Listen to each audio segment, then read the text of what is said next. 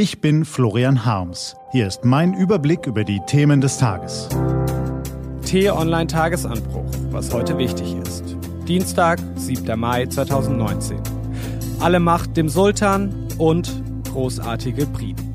Gelesen von Philipp Weimer.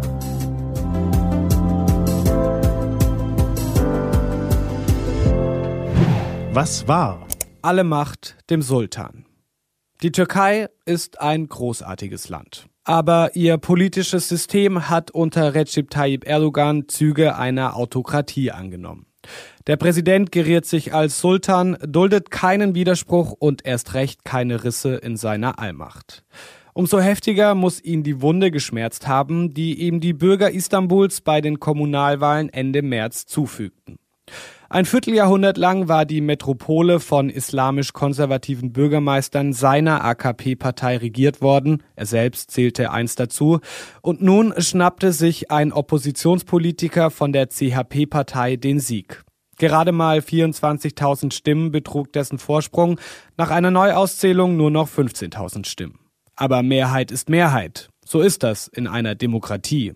Aber eben nicht in einer Autokratie.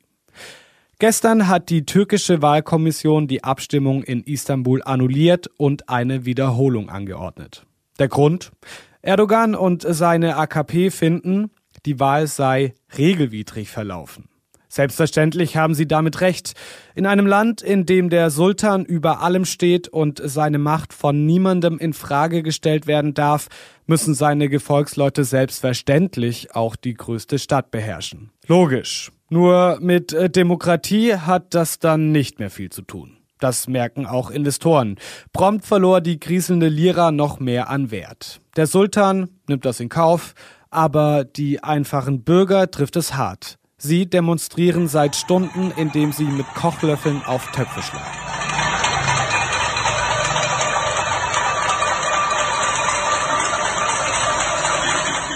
Bittere Töne in einem großartigen Land. Was steht an? Auf t-online.de geht's heute auch um diese Themen.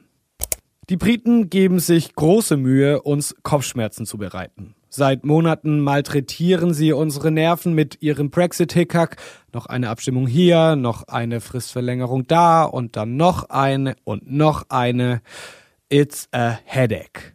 Heute werden sich die regierenden Konservativen und die Oppositionspartei Labour erneut zusammensetzen, um eine Lösung für den Streit zu suchen.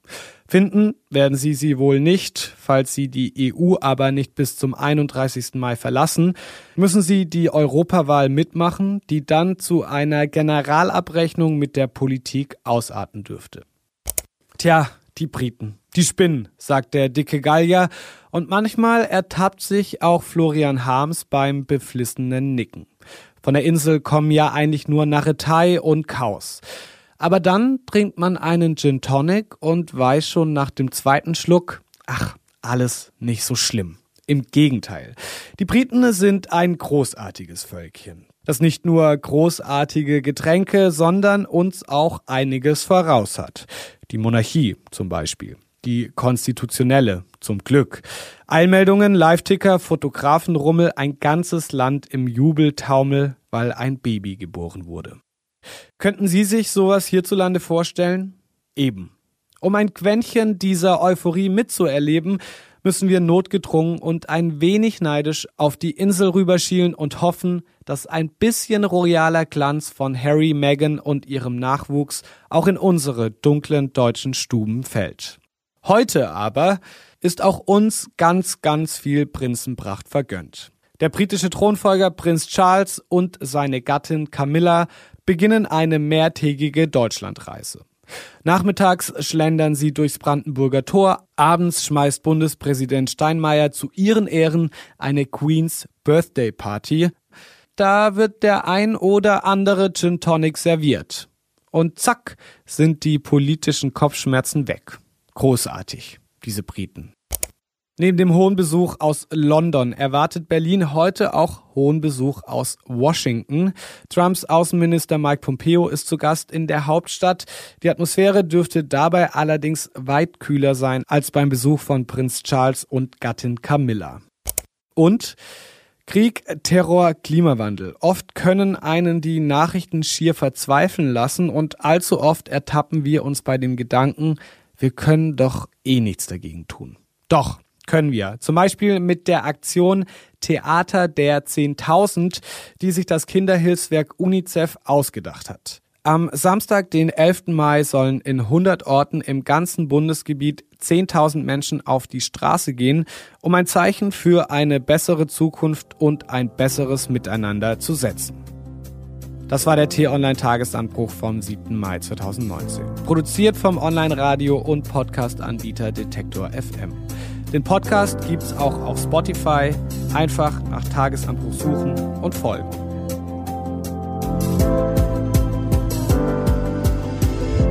Ich wünsche Ihnen einen frohen Tag. Ihr Florian Harms.